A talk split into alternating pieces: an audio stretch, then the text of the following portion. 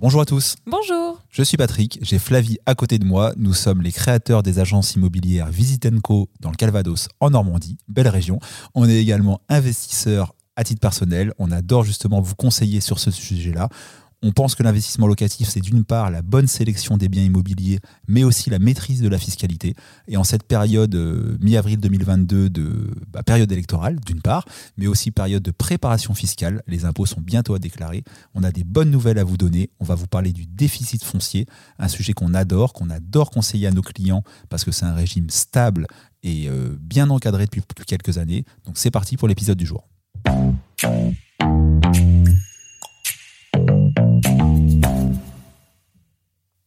Alors moi, Patrick, j'ai hâte d'entendre ce que tu vas nous, apprendre sur euh, cette magie qui peut nous faire euh, eh économiser des impôts. Exactement. Ce qu'il faut bien comprendre quand on veut se lancer dans l'investissement locatif, c'est qu'on va euh, générer, créer des loyers. Ça, c'est la bonne nouvelle. La nouvelle auquel on pense moins, c'est que ces loyers-là, bah, ça va être des revenus si c'est de la location nue, en tout cas de la location non meublée de biens immobiliers. Qui dit revenu, dit impôt. Et effectivement, on se dit souvent, bah, j'achète un bien immobilier euh, dont le loyer va être proche ou un peu supérieur à mon crédit pour l'acheter.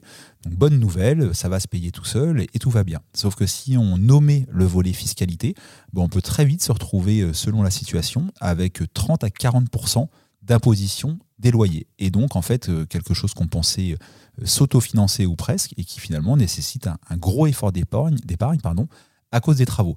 Donc la bonne nouvelle, c'est qu'on peut euh, améliorer ça. Donc toujours en achetant un bien immobilier pour le louer, mais en faisant le choix de mettre volontairement des charges en face. Les charges les plus simples à trouver quand on fait de l'investissement locatif, c'est la réalisation de travaux. Très bien, alors euh, tu vas peut-être euh, nous expliquer euh, quels sont les travaux qu'on peut déduire et, quels sont les travaux qu'on ne peut pas déduire. Oui, alors les impôts déjà effectivement vont permettre d'effacer de gommer les loyers qu'on encaisse. Alors prudence effectivement, dans une maison ou un appartement qu'on achète, l'intégralité des travaux ne sont pas déductibles. Le fisc part du principe, pour essayer d'imager, de simplifier, que les travaux réalisés dans un logement ou dans une partie de logement qui existe sont déductibles. À l'inverse, quand on crée ou qu'on agrandit un logement, euh, et ben, ça ne l'est plus. Donc, par exemple, si vous voulez faire une extension sur une maison, les travaux réalisés dans l'extension, fiscalement, n'auront aucun intérêt et seront perdus. Pareil pour un aménagement de comble. Si le grenier était brut, non existant, et que vous y faites une chambre ou deux supplémentaires, bah oui, ça va vous permettre d'augmenter le loyer. C'est une bonne idée. Ça augmentera même mécaniquement la valeur du bien, mais par contre, fiscalement, ce n'est pas un bon plan, parce que tous ces travaux dépensés, 5, 10, 15, 20 000 euros, ne seront pas déductibles. Alors qu'à l'inverse, quand vous faites des travaux euh, d'isolation énergétique, des travaux d'assainissement, ou même des travaux d'embellissement, carrelage, peinture, etc., ce sont des travaux soit d'entretien, soit d'amélioration, qui apportent un élément de confort, sont déductibles. Donc le bon plan dans l'immobilier ancien, c'est d'acheter des biens plutôt en mauvais état, qui nécessitent en tout cas des travaux, mais des biens existants dans lesquels on ne va pas euh, toucher aux structures porteuses, etc. Et dans ces cas-là, eh ben 100% des travaux qu'on fait seront déductibles, aussi bien si on les a fait par une entreprise que même si on les a fait soi-même. On ne pourra pas du coup euh, rentabiliser son temps, qui n'aura pas de, valeur fiscale, mais l'achat des matériaux dans, dans un cas comme celui-ci sera déductible, même si on a fait les travaux soi-même comme un grand.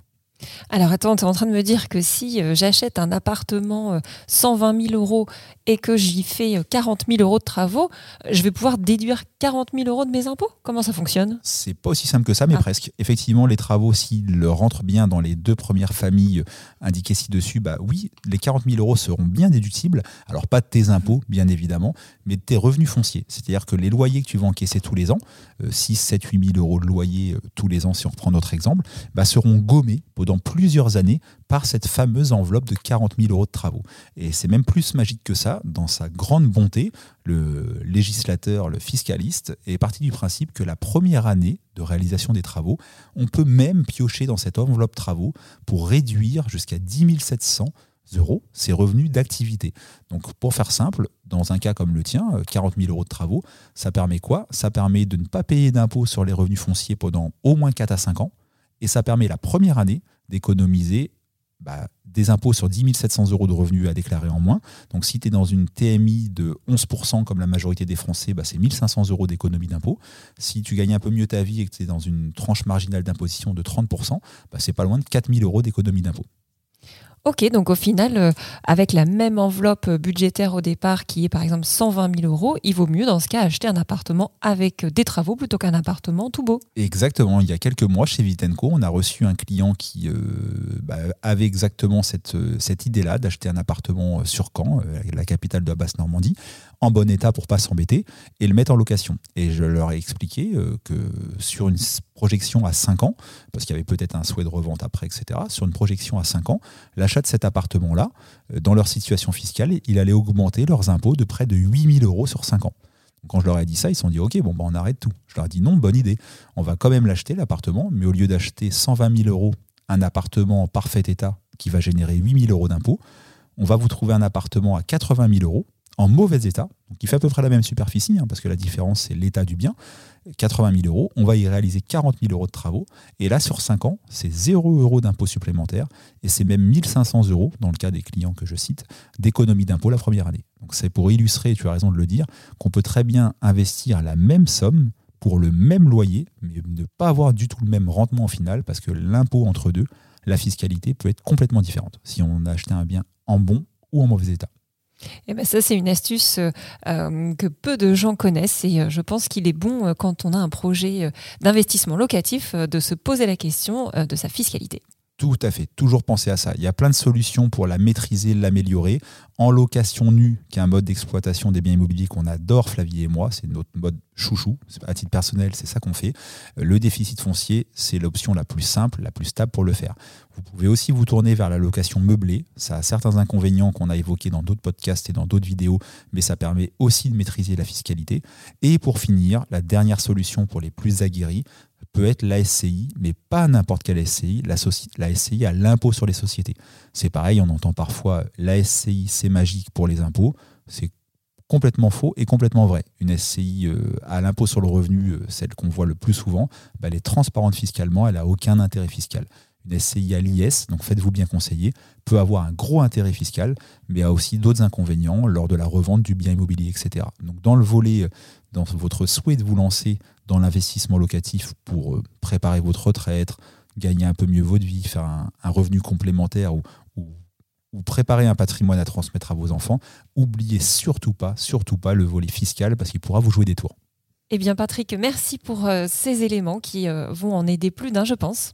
On espère que ça vous plaît. N'oubliez pas qu'en vous rendant sur YouTube, vous avez accès à plus de 50 vidéos. Sur notre plateforme de podcast, on en a déjà plus d'une dizaine qui traînent. N'hésitez pas à nous motiver, laissez un petit like, ça vous coûte pas grand chose si vous avez écouté le podcast ou regardé la vidéo. Et nous, ça nous fait plaisir, ça nous motive toutes les semaines à prendre le micro ou la caméra pour les vidéos et à continuer de faire l'ADN de Visitenco, du conseil gratuit. On vous dit à bientôt. À bientôt.